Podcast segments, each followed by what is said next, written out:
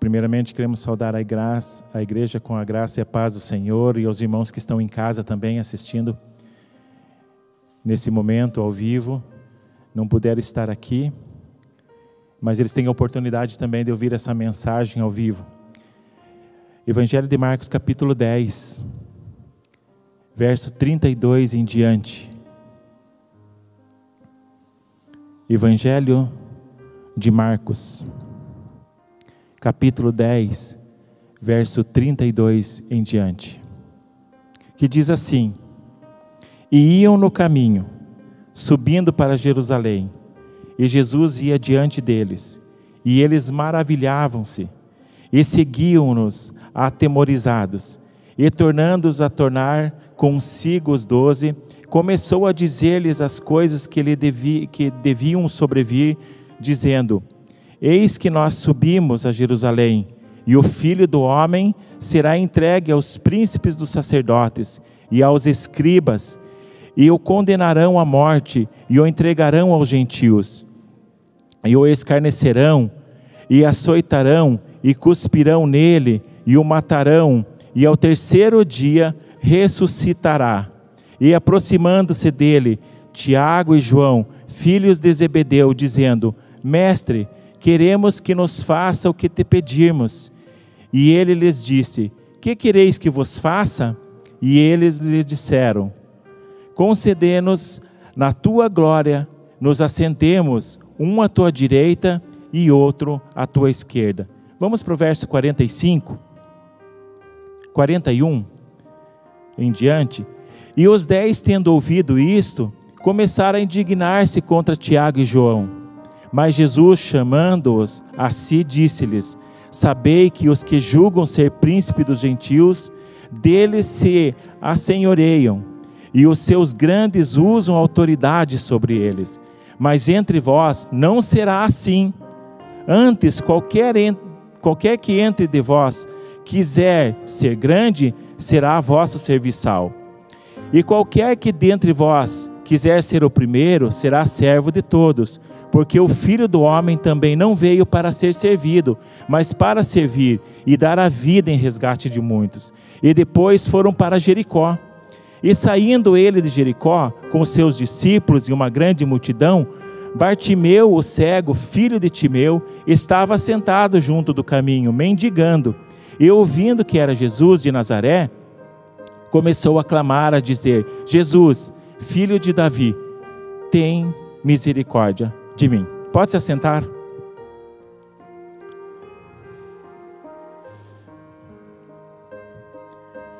Uma das disciplinas, quando eu estava no seminário teológico, que mais me encantou foi a vida de Cristo. E dentro dessa motivação eu comecei a meditar um pouco sobre a vida de Cristo novamente e trazendo alguns princípios dos seus ensinamentos para a minha vida.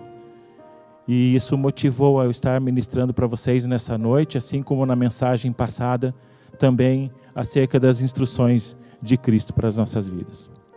Hoje nós vamos refletir sobre mais uma das conversas entre Jesus e os seus discípulos, que agora acontece no caminho de Jerusalém, já no final da sua trajetória, já como alguns teólogos dizem, o caminho já para a morte, e nesse ambiente de tensão, de medo, de ansiedade, é que acontece o contexto disso que nós lemos, onde Jesus então ele dá uma pausa na sua caminhada e chamou os discípulos para que na segunda vez, pela segunda vez, ele detalhasse, né, como aconteceria lá em Jerusalém, que lá ele seria humilhado, lá ele seria torturado, tanto moral quanto fisicamente, que ele seria morto e que ao terceiro dia ele ressuscitaria. Algo que nós sabemos, claro, que tudo isso aconteceu, porque já se cumpriu todas essas coisas, e pela motivação também de nós estarmos aqui, é porque, por causa desse acontecimento, desse grande acontecimento. Nós só estamos aqui por causa da obra salvífica de Jesus Cristo ali na cruz. E esse caminho, que Jesus está fazendo com os discípulos, ele vai abrindo mais uma vez, de forma insistente, aos poucos, os olhos dos discípulos que nos parecem ainda estarem um pouco cegos para tudo que estava acontecendo. como diz, dizemos às vezes, ainda não tinha caído a ficha. E isso nos traz uma reflexão já de imediato.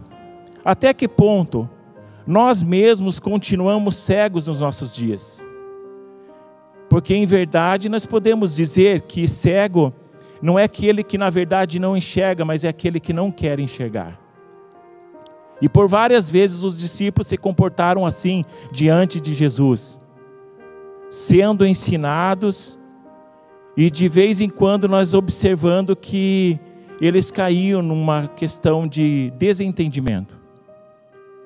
O estado emocional dos discípulos, nós podemos entender porque afinal de contas eles estavam caminhando junto com Jesus e de forma inesperada, eles estavam naquele caminho e não sabiam o que ia acontecer adiante.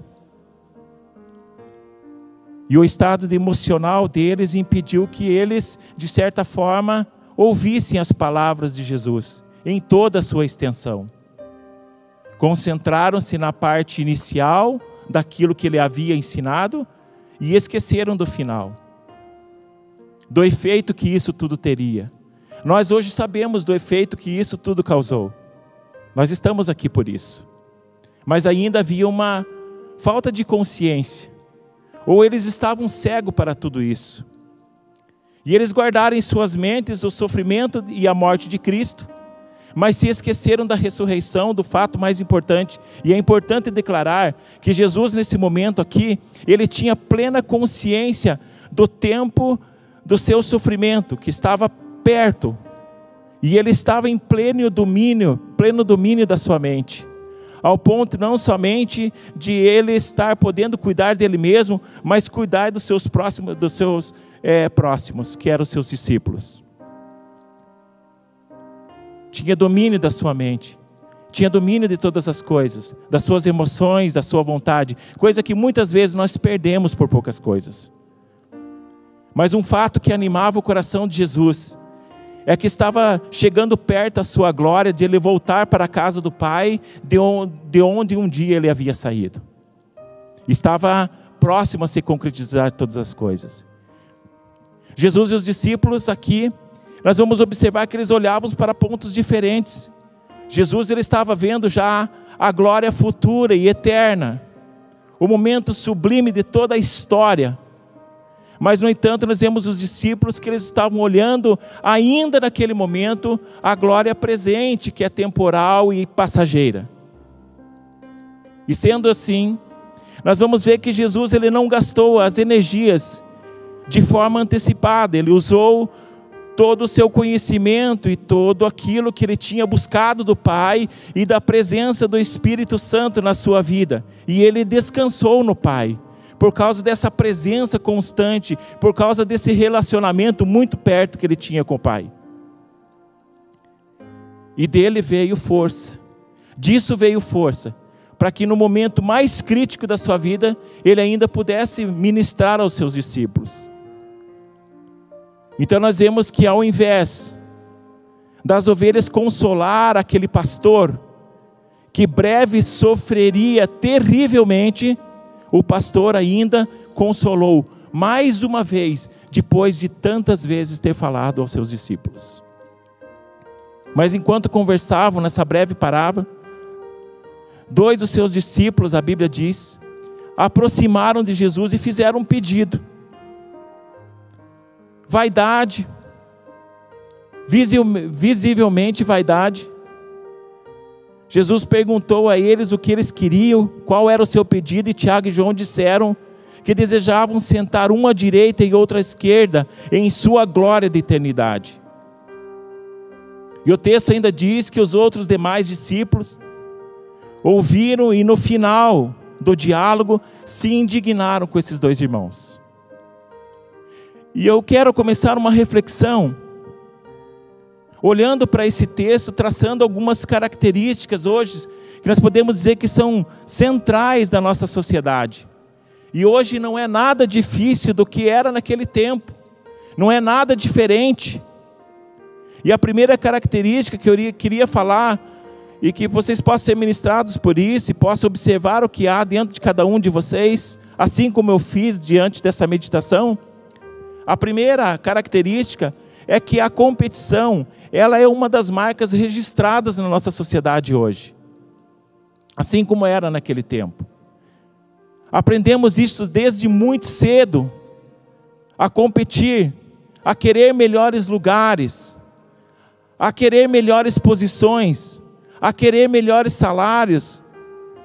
E isso acontece independente de que para alcançar isso nós tenhamos às vezes que deixar algumas pessoas para trás.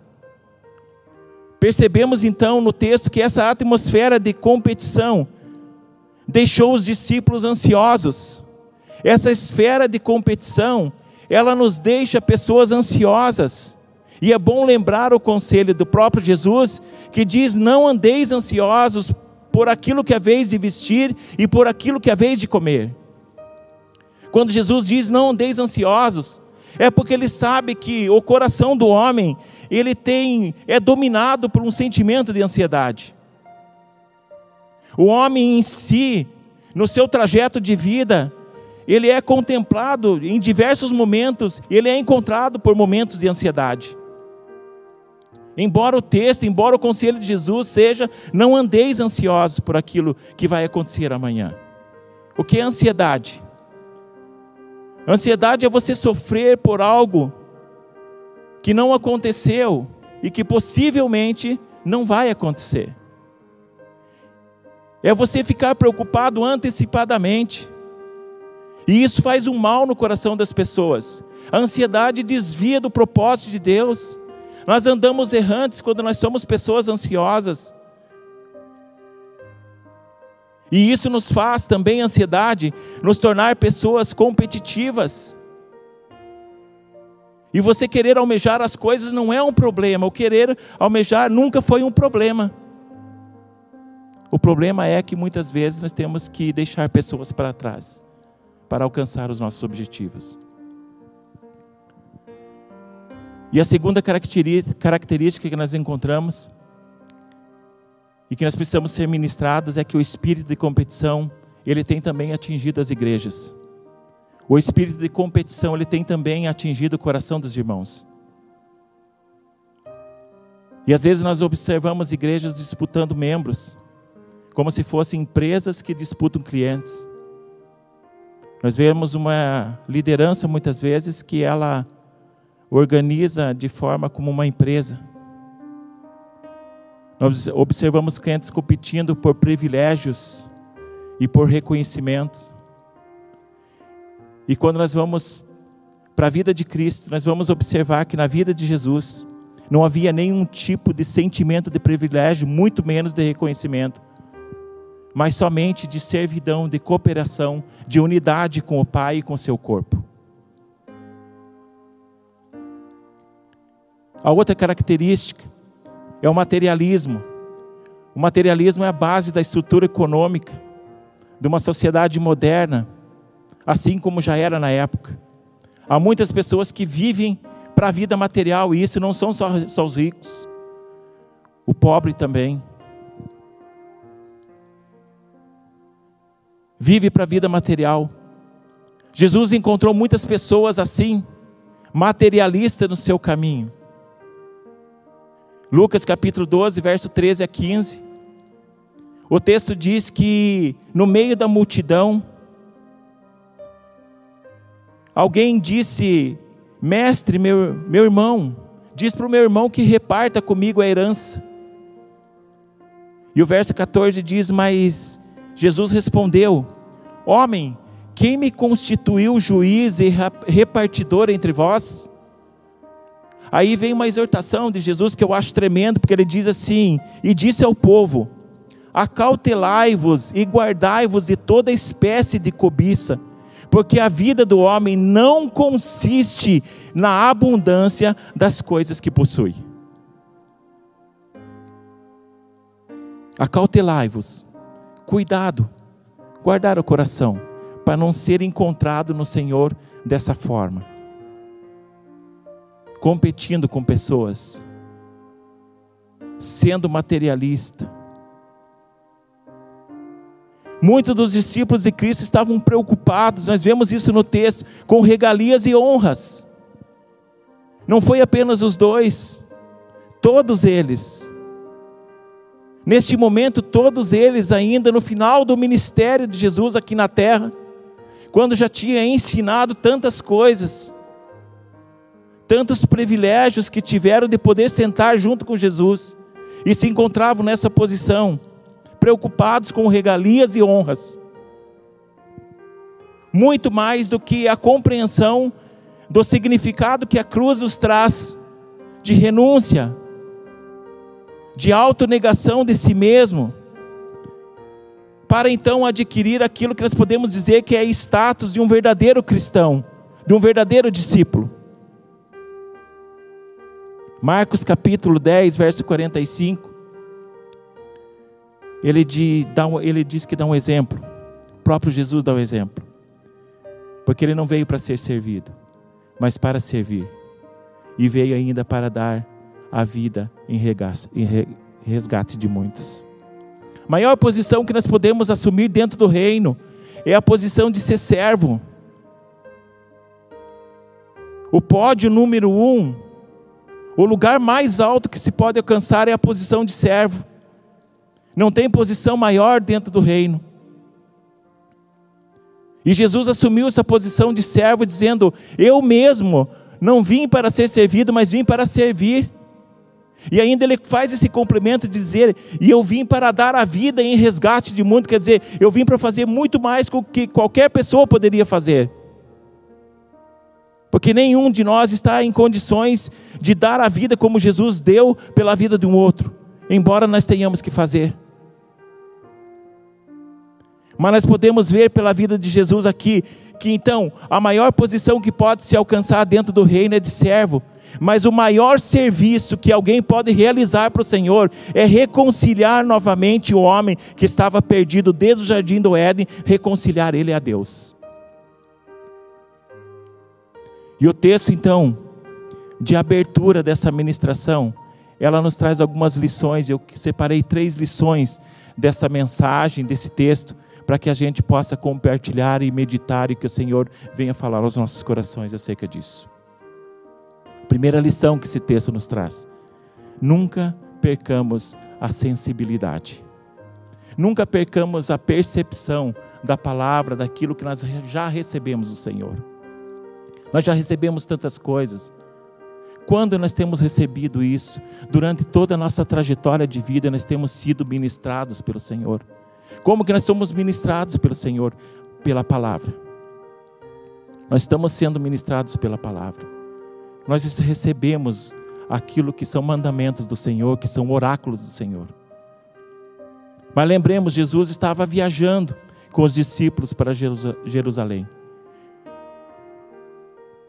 E não podemos deixar de admirar a coragem dele de seguir para Jerusalém, consciente do seu calvário, consciente que era para a morte. E devemos adorá-lo ainda mais por saber disso. Ele ia durante o caminho falando sobre isso. Estou indo para a morte como aquela ovelha, sem mácula, sem pecado, perfeita, indo para o matadouro consciente, sozinho, para se cumprir um propósito grande, que era eu e você. Isso é motivo de adoração para cada um de nós. Naquela viagem, Jesus disse que estava consciente da sua crucificação. Quando declaramos, quando vemos a declaração de Jesus sobre a sua morte, tudo que nós temos que fazer é ficar envergonhados de ver Tiago e João pedindo tronos que tivesse sentado um à direita e outro à esquerda durante o tempo da sua glória. E muito mais que isso, indignados e envergonhados, porque mais adiante, agora com os demais, estavam decidindo entre eles quem seria o maior no reino aqui na terra. A pergunta a ser feita é como eles puderam ser tão insensíveis e tão egoístas. Embora não fosse diferente nos dias de hoje. Talvez não seja diferente nos dias de hoje, motivo pela qual nós precisamos cuidar e ser sensíveis à palavra de Deus e aquilo que nós já ouvimos. Como Tiago diz, não sermos apenas ouvintes da palavra do Senhor, mas também praticantes. Eles pareciam não perceber o significado da cruz. Deixar de ser insensível significa perceber o significado da cruz. E nem o desejo que Jesus tinha, eles não puderam ver, de poder compartilhar a importância de tudo aquilo, do que tudo aquilo tinha para ele, não somente para ele, mas também para os seus discípulos. E ele então assenta-se novamente, chama esses discípulos e diz: para eles ministrando: se algum homem deseja ser primeiro, este será o último de todos e o servo de todos. Esse é o evangelho da sã doutrina. Vai tudo vai tudo contra ao que o evangelho mundano que tem muitas vezes sido pregado por aí distorce. Aquele que quer ser maior, que seja menor. Vai contra o que a sociedade prega hoje. E Jesus estava com os discípulos no momento em que ele fazia revelações importantes da sua morte, da sua crucificação, do seu sofrimento. Jesus estava abrindo o coração naquele instante. Era momento dele ser ouvido. Ele desejava compartilhar os seus problemas, suas necessidades e suas crises. Mas os discípulos estavam preocupados com o quê? Com o trono com o que, ele, o, o que eles alcançariam, o que eles teriam de benefício se eles estivessem lá. Como isso aconteceria?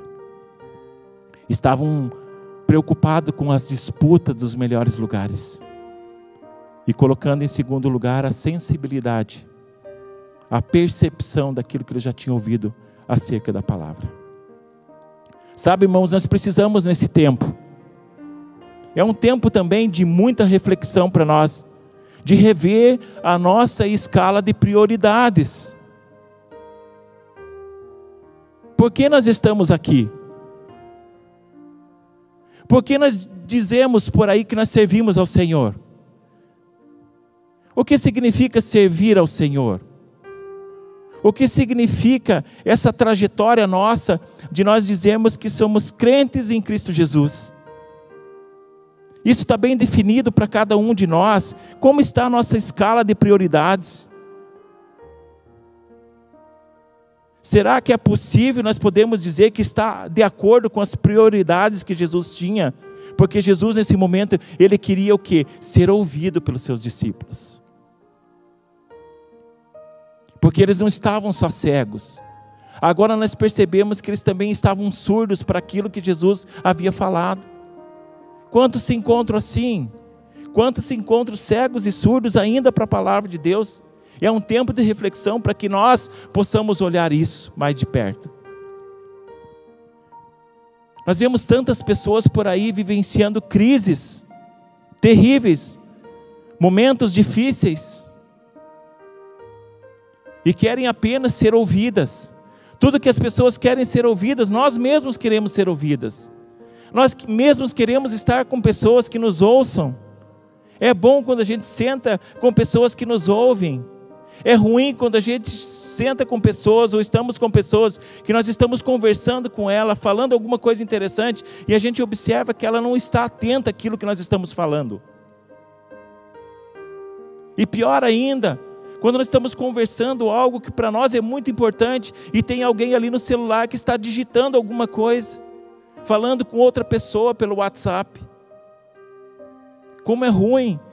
Você já imaginou Cristo ali falando, Jesus ministrando, falando sobre as suas, a, a, a sua situação daquele momento e ele vendo que os discípulos estavam totalmente interessados em outras coisas. Precisamos rever a nossa escala de prioridades, para que nós nunca percamos essa capacidade de ser humanos, primeiramente, e sensíveis àquilo que o Senhor tem nos falado. O reino de Deus E a nossa sociedade, ela está à procura de crentes que sejam capazes de agir com misericórdia e saiba escutar a voz de Deus. E saiba escutar a voz dos necessitados. E saiba escutar a voz daqueles que precisam, que sejam mais sensíveis à palavra do que às propostas que o novo evangelho humano traz. Um dia desses eu ouvi alguém falar assim acerca de um assunto, mas os tempos mudaram. Realmente, isso é óbvio, os tempos mudaram. Mas princípios bíblicos, a palavra de Deus é inerrante, ela não muda. Ela continua sendo viva e eficaz, como o autor de Hebreus nos disse. As pessoas precisam ser ouvidas. As, precisas, as pessoas precisam ser cuidadas. Nós precisamos ouvir a voz de Deus e ouvir a voz dos necessitados. Por isso, nós precisamos ser sensíveis com percepção àquilo que a palavra já nos ministrou. Alguns anos, alguns anos atrás, nas Olimpíadas Especiais que aconteceu na cidade de Seattle, também chamada de Para-Olimpíada, nove participantes todos com deficiência mental e física, eles se alinharam para começar uma corrida de 100 metros rasos. Quando foi dada a largada, o tiro da largada, eles saíram não exatamente disparados por causa da sua condição física e mental. Mas um deles caiu, tropeçou, caiu, saiu rolando. E os outros pararam e começaram a escutar o choro daquele que caiu. E voltaram. E uma menina com síndrome de Down, ela se abaixou no ouvido desse menino e disse: Fica tranquilo, fica calmo, você vai sarar. E aí ele se levantou e eles, os nove, engancharam o braço um no outro e foram rumo à linha de chegada, chegando todos eles juntos. E aquele estádio todinho foi abaixo. Não tinha um par de olhos secos sequer. E aplausos durante vários minutos. E essa história ela tem uma moral que o importante nessa vida, mais do que ganhar sozinho, é ajudar o próximo a vencer mesmo que isso signifique você diminuir os seus passos e esperar ela para que vocês possam chegar junto em algum lugar. Quando Paulo, que olhava para a figura dos, dos esportes, e ele via essa corrida, em dado momento ele fala sobre essa corrida, e nós estamos como numa corrida. E nós sabemos que alguém que vai correr, ele precisa estar bem fisicamente, bem preparado fisicamente. Tem aqueles que são bem preparados fisicamente, mas no reino de Deus tem aqueles que não são preparados também. Então, aqueles que são mais fortes carregam os mais fracos. Um dia, eu meditando sobre isso, lendo alguns textos onde Paulo mostrava sobre isso, eu entendi mais ou menos assim: a nossa vida é uma corrida e tem aqueles que estão mais bem preparados. E esses realmente eles vão acelerado e vão à frente, porque eles vão aplanando o terreno, porque atrás está vindo os coxos e os aleijados, porque eles também chegarão lá, na linha de chegada. Porque no reino de Deus a competição é diferente. Todos chegam lá, aqueles que temem ao Senhor. Então que cada um de nós possa ser capaz isso é sensibilidade. Capaz de diminuir o passo ou mudar o curso somente para ajudar alguém num momento de vida que tropeçou e não consegue continuar. Uma história que exemplifica isso é do bom samaritano. Alguns religiosos, muito religiosos, passaram e se desviaram longe, mas veio alguém que foi lá e levantou esse homem, curou as suas feridas, pagou um lugar para ele ficar. Mudou o curso da sua vida. Talvez era um homem que vinha com pressa como os demais, mas ele mudou o curso a sua trajetória, deixou para lá o que ele precisava fazer de urgente para socorrer algum, alguém. Eu estou trabalhando com pessoas e uma delas tem um caso difícil. E ele quase que precisa estar todos os dias conversando comigo. E aí, um dia desses, ele disse assim: Pastor, me perdoa por estar é, te chateando tanto, tomando tanto teu tempo. Mas é que é bom quando eu converso, a gente conversa. E eu disse para ele assim: Vamos até o fim. Até onde solucionar, a não ser que você, em dado momento, você resolva não continuar mais. Mas enquanto você quiser continuar, nós estamos juntos. E venha e me procure quantas vezes necessário. De vez em quando nós precisamos pensar sobre isso, se nós estamos em condições de fazer isso, porque nós precisamos fazer. E o texto que mais me vem à memória, para exemplificar tudo isso que eu falei acerca de sensibilidade, de muitos textos que nós poderíamos citar aqui nessa noite, mas o tempo não nos dá essa condição está em Gálatas capítulo 6, verso 2, onde o apóstolo Paulo diz: Levai as cargas uns dos outros, e assim cumprireis a lei de Cristo. Levai as cargas uns dos outros. Ajude aquele que precisa. Fortaleça o fraco, ajude a fortalecer. Carregue nas costas se for preciso. A segunda lição. Então, além de nós não perdermos a nossa sensibilidade e a percepção daquilo que nós já conhecemos acerca da palavra, nós precisamos ter o cuidado com os desejos ambiciosos. Naquele momento em que Jesus estava abrindo seu coração e falando sobre detalhes da sua morte, então nós vimos que Tiago e João, eles tinham um objetivo e pediram para Jesus isso: conceda-nos lá na sua glória que eu um se assenta à sua direita e outro à sua esquerda. Agora observe, a ambição, se nós não tratarmos a ambição no nosso coração, isso nos impede também de ouvir aquilo que o Senhor quer transmitir a cada um de nós. O significado, o propósito do reino para cada um de nós. E isso é o motivo porque muitos não se firmam. Talvez você já conheceu muitas pessoas que passaram por aquilo pela sua vida, mas que não se firmaram. Por que isso? Por causa dos seus interesses, os seus interesses estão em outras coisas, em coisas vãs. Os interesses eles vêm antes do reino. muito mais parece que eles estão barganhando alguma coisa com Deus. E se Deus não der aquilo, eu caio fora. Seus interesses é o que vale.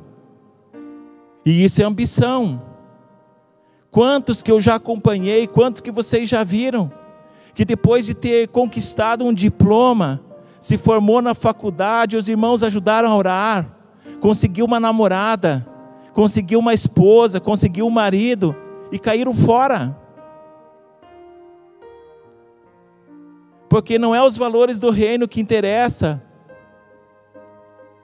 são os interesses. A Bíblia diz que aonde está o seu coração, ali está o seu tesouro. E aonde está o nosso coração? Onde tem estado o nosso coração? Precisamos refletir acerca disso.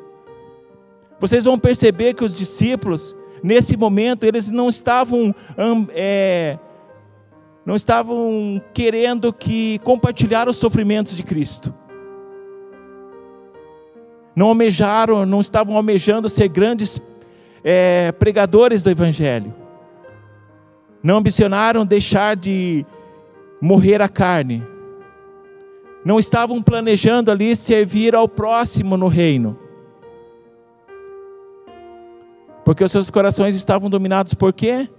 Por honras e poder.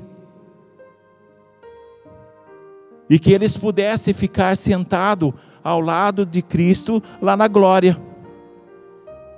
Muitos querem também essa condição. Nós precisamos olhar para nós e ver se há isso em nossos corações. Esse tipo de ambição. E orar ao Senhor. E colocar na presença do Senhor. Lançar aos pés a sua cruz. Tudo isso que não nos faz bem. Que não é o melhor caminho para nós. Sem pagar o preço. Eles ainda não estavam entendendo a glória de Cristo que isso consistia em passar pela cruz, em ser humilhado, em agir como servo, a negar-se a si mesmo, para que a vontade do Pai fosse consumada em todas as coisas. Eu posso dizer que a nossa glória é certa. É certo. A Bíblia nos traz respaldo para isso. Para aqueles que temem ao Senhor para aqueles que se voltam ao Senhor. Mas a glória ela não vai ser obtida, por exemplo, se nós modernizássemos esse templo. É muito bom. Conforto faz faz parte. Não vai acontecer se nós realizarmos grandes cruzadas evangelísticas. Se nós desenvolver aqui grandes projetos missionários, não só para a cidade, mas para o mundo se nós recebêssemos da comunidade de Canoinhas ao da prefeitura, dos governantes dessa cidade, honras pelos projetos sociais que nós desempenhamos. A glória ela é certa. Mas se nós queremos glória, a palavra nos diz que existe um caminho para isso. E ela é encontrada, a glória, no caminho da humilhação, é encontrada no caminho da obediência da negação do eu, de eu ver o meu irmão como superior a mim mesmo. Precisa passar por aí, junto ao trabalho de reconciliar o homem ao Senhor. Olha que diz o verso 41. Quando os dez ouviram isso, começaram a indignar-se contra Tiago e João. Tiago e João provocaram uma ira no coração dos demais discípulos. Houve ali uma discórdia entre o grupo. Mas foi zelo espiritual daqueles discípulos? Não. Porque logo mais adiante, eles se unem agora, todos eles, e já estavam discutindo então quem seria o maior dentro do reino. Na verdade, o que estava passando no coração desses dez discípulos é que por que, que nós não pensamos nisso antes? Um estar à direita e outro à esquerda. Essa era a motivação do coração. Todos eles estavam errados. Todos eles estavam cegos e surdos para aquilo, para a verdade, para a essência de tudo que Jesus queria ministrar. Porque não havia sensibilidade, não havia percepção. E havia a característica de ambição nos seus corações. Eles eram tomados por isso. A reação só demonstra que havia entre eles sentimento de competição, de cargos e privilégios.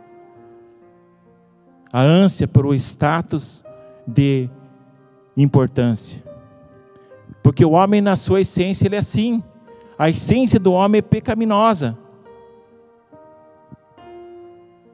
Eu vou fazer para mim ser melhor que ele. coração do homem que é maldoso, ele tem essa essência. Eu vou fazer para provar que eu sou melhor que aquele, que eu toco melhor, que eu canto melhor, que eu dirijo melhor, que eu trabalho melhor, que eu vendo melhor. E isso vai tomando, e isso muitas vezes vai contaminando a própria igreja. E nós precisamos fazer o que diante disso? Confessar ao Senhor que essa natureza está em nós e que nós reagimos muitas vezes assim como reagiu esses discípulos. Ficando descontentes com a vitória do outro, com a honra que é dada a outra. Mas por que, que foi dado a outra?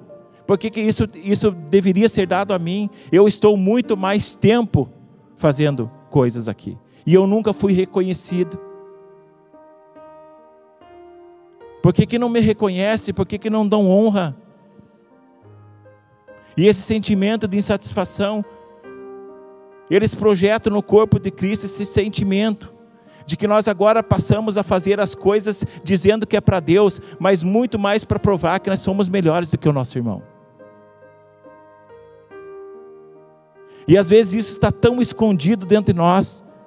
Nós precisamos ser vistos, nós precisamos olhar para dentro de nós, para ver quem realmente nós somos. Uma partícula apenas de valores errôneos pode destruir as nossas vidas, pode nos tornar pessoas ansiosas e a gente não consiga viver definitivamente as promessas que Deus tem para cada um de nós. E aqui agora eu quero fazer menção às palavras do apóstolo Paulo ao, no livro de Filipenses, capítulo 2, verso 3. Ele diz assim: Não façais nada por partidarismo e vanglória, mas por humildade, considerando cada um os outros superiores a si mesmo. A palavra é inerrante, continua sendo, foi escrita lá atrás, mas continua valendo para os dias de hoje. Com humildade, considerando cada um superior a si mesmo. Então não percamos a sensibilidade e cuidemos também dos nossos desejos ansiosos, mas além disso, a última lição desse texto Veja suas verdadeiras intenções quanto ao reino. Observe as suas verdadeiras intenções. Para nós que estamos vivendo nesse mundo dominado pela competição, Jesus ele diz uma sentença, uma pequena sentença no meio desse texto que eu acho formidável. E é o título dessa mensagem. Ele diz assim, lá no verso 43: Entre vós não sejam assim. Entre vós não tenha competição. Entre vós não sejam ambiciosos. Sejam sensíveis à voz de Deus. Aquilo que o Espírito Santo está falando.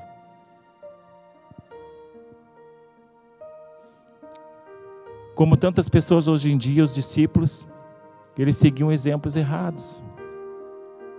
Olhavam para exemplos errados porque tinham motivações também erradas. Em vez de imitarem a Cristo, a qual ele mesmo já tinha chamado para que o imitasse, eles admiravam ainda, ainda a glória. E a autoridade que tinha no governo romano da época, dos homens que amavam muito a fama e o poder. Então os seus conceitos de poder, de grandeza, de grandeza ainda eram conceitos mundanos. Depois de ser muitas vezes ministrados pelo próprio mestre. Por isso essa reflexão para cada um de nós.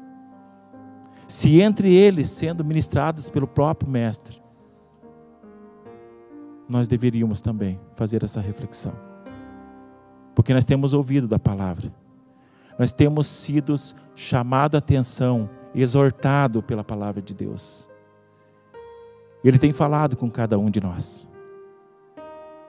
E Jesus, então, diante de tudo isso, ele diz: entre vós não sejam assim. Mas ele passa a construir agora um novo significado de grandeza e de poder. É como se ele definisse tudo isso. É como se ele dissesse nas entrelinhas da palavra, parafraseando, dizendo: Olha, meus irmãos, quem quiser se tornar grande entre vós, será esse o que vos sirva, e quem quiser ser o primeiro entre vós, será servo de todos. Deus mostra claramente em todas as, a Escritura que todo indivíduo, ele precisa ser um servo fiel antes de passar ao patamar de um governante. Todos passaram assim. Foi o que aconteceu com José, foi o que aconteceu com Moisés, Foi o que aconteceu com Josué, com Davi, com Timóteo. E até mesmo nós vemos aqui Jesus se colocando como exemplo de tudo isso. Para se tornar rei, foi servo, porque eu mesmo, ele disse, não vim para ser servido, mas vim para servir e ainda dar a vida por muitos. Então, ao menos que nós sejamos capazes de obedecer e se humilhar, nós não teremos nunca direito a nada. Antes de exercer a autoridade, é preciso saber que nós precisamos, cada um de nós, também estar debaixo de uma autoridade. Coisa que o homem moderno tem dificuldade também de estar debaixo de uma autoridade. Por isso, tanto desrespeito àqueles que são pais de família, aonde não são respeitados, não se dá mais honra pai e mãe. Por isso está acontecendo com o governo, não só do nosso país, mas aonde as pessoas não se colocam, não honram as lideranças que a própria Bíblia diz que são pessoas colocadas pelo Senhor, são constituídas autoridades pelo Senhor. Então não é só no âmbito eclesiástico. Quantos não se põem debaixo da autoridade também de uma liderança eclesiástica? Dizendo que eu posso andar assim.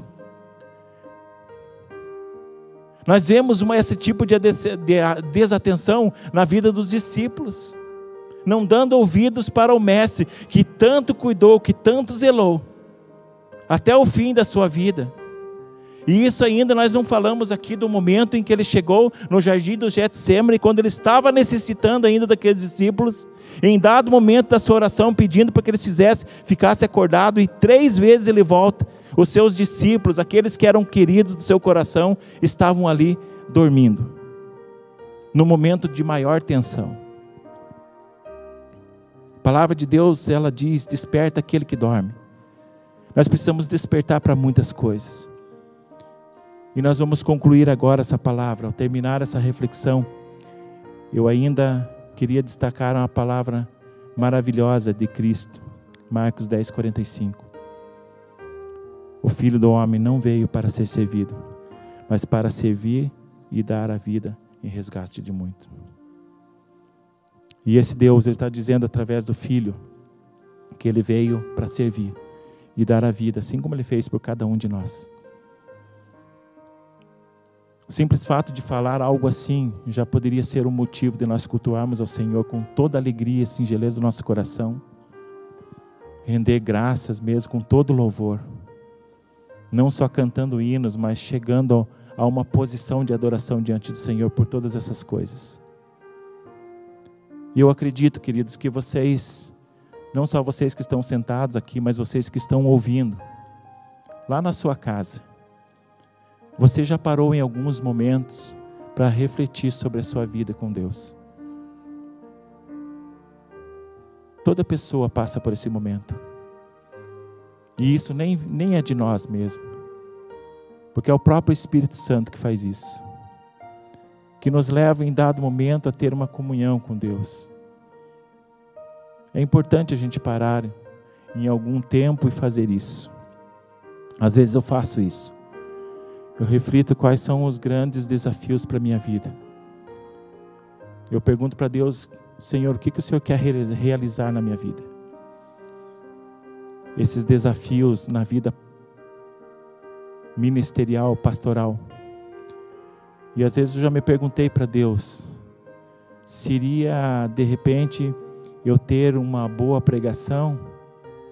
Será que eu, seria eu ser um um estudioso dedicado da palavra, dedicado na oração, no jejum? Será que seria eu ser um grande evangelista ou talvez um grande missionário, talvez ir fazer missões? O que seria isso tudo? Ser reconhecido como um profundo estudioso da palavra? E quando eu estava meditando nessa palavra, me veio uma resposta que nós podemos ser tudo isso, tudo isso mesmo, mas lembrando de um detalhe, que primeiramente nós somos servos do Senhor. E Deus está à procura de crentes e líderes que tenha um coração de servo. Vamos ficar em pé? Você que está na sua casa, feche seus olhos. Nós vamos colocar diante do Senhor essa palavra.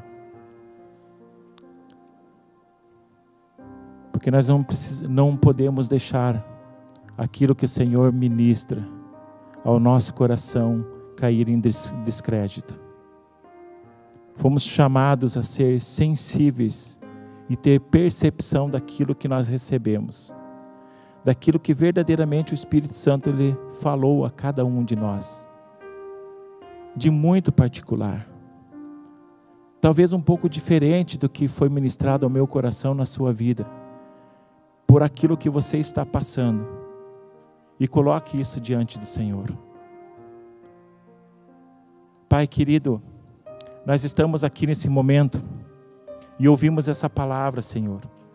Sabemos que é do teu trono, não são meras palavras de homem, porque foi lido acerca daquilo que o Senhor tinha a intenção de ministrar aos discípulos e que nós possamos ter sido ministrados nessa noite. Pedimos ao teu Santo Espírito nessa noite que isso não venha sair de nós, que possamos ser sensíveis ao ponto de nós levarmos essa palavra para nossa casa e poder meditar nela todos os dias dessa semana, Senhor. E ver, Senhor, se há algo em nós que precisa ser mudado. Que o Senhor possa transformar, ó Deus. Que haja essa motivação no nosso coração. Obrigado, Senhor, por esse momento desse culto. Obrigado pelas vidas que estão aqui nesse culto pelas famílias que estão representadas, por aquelas que estão em casa. Que o Senhor possa alcançar na sua infinita glória e majestade a cada um que está lá na sua casa, Senhor.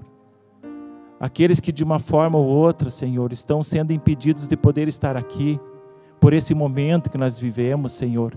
E não são muitas vezes porque elas não querem, elas querem estar aqui né, para louvar o teu nome, Senhor aquelas pessoas que estão com o diagnóstico favorável, Senhor, ao Covid, Deus, que o Senhor possa, com a sua infinita graça, Senhor, com o seu bálsamo de cura, poder estar visitando a cada um, Senhor. Pai, em nome de Jesus, eu quero colocar diante da tua presença, nesse momento também, a vida da Gisele, Senhor. É uma serva do Senhor. Ela fez uma pequena cirurgia lá em Jaraguá do Sul. E hoje ela se encontra, Senhor, em coma induzido, Senhor. Deus tenha misericórdia da vida dessa menina, Senhor. Ó Pai, que tem três filhos, Senhor, tem um pequeno.